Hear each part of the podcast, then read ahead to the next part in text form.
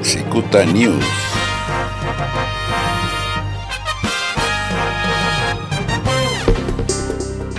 And diplomats are saying we have a constitution and we have to follow that constitution. And the president's drifted away from it. I'm so proud of what these generals and admirals have done and others have done. But you know, I didn't write a letter because I made my point with respect to Trump's performance some four years ago when he was running for office. En Estados Unidos, Colin Powell, exsecretario de Estado de la administración de George W. Bush, dijo el domingo 7 de junio en el programa de CNN Estado de la Unión que el presidente Donald Trump miente y que no puede apoyarlo bajo ningún concepto. El secretario de Estado Colin Powell criticó duramente a Trump, asegurando que miente y también al Partido Republicano por considerar que se creen inmunes, que podrían decir lo que quisieran sin consecuencias. El presidente Trump se le ha pasado insultando a muchas personas y esto es muy peligroso para la democracia, dijo. When I heard some of the things he was saying, it made it clear that I could not possibly vote for this individual. The first thing that troubled me is the whole birthers movement. And birthers movement had it to do with the fact that the President of the United States, President Obama, was a black man. That was part of it.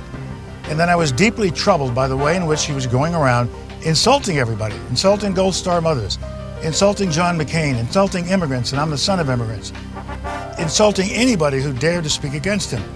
And that is dangerous for our democracy, it's dangerous for our country.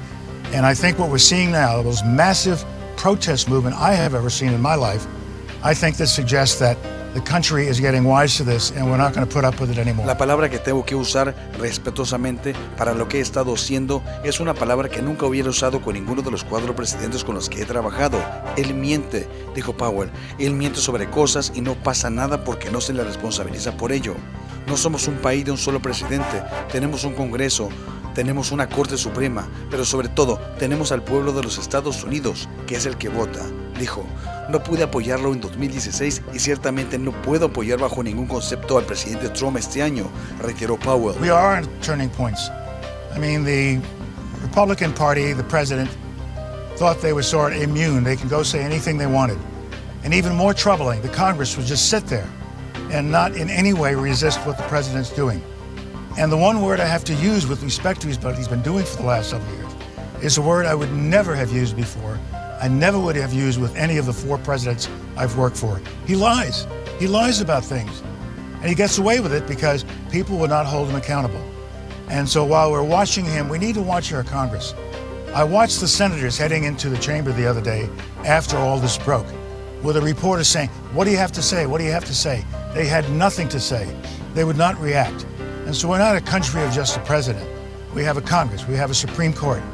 But most of all, we have the people of the United States, the ones who vote, the ones who vote him in and the ones who vote him out.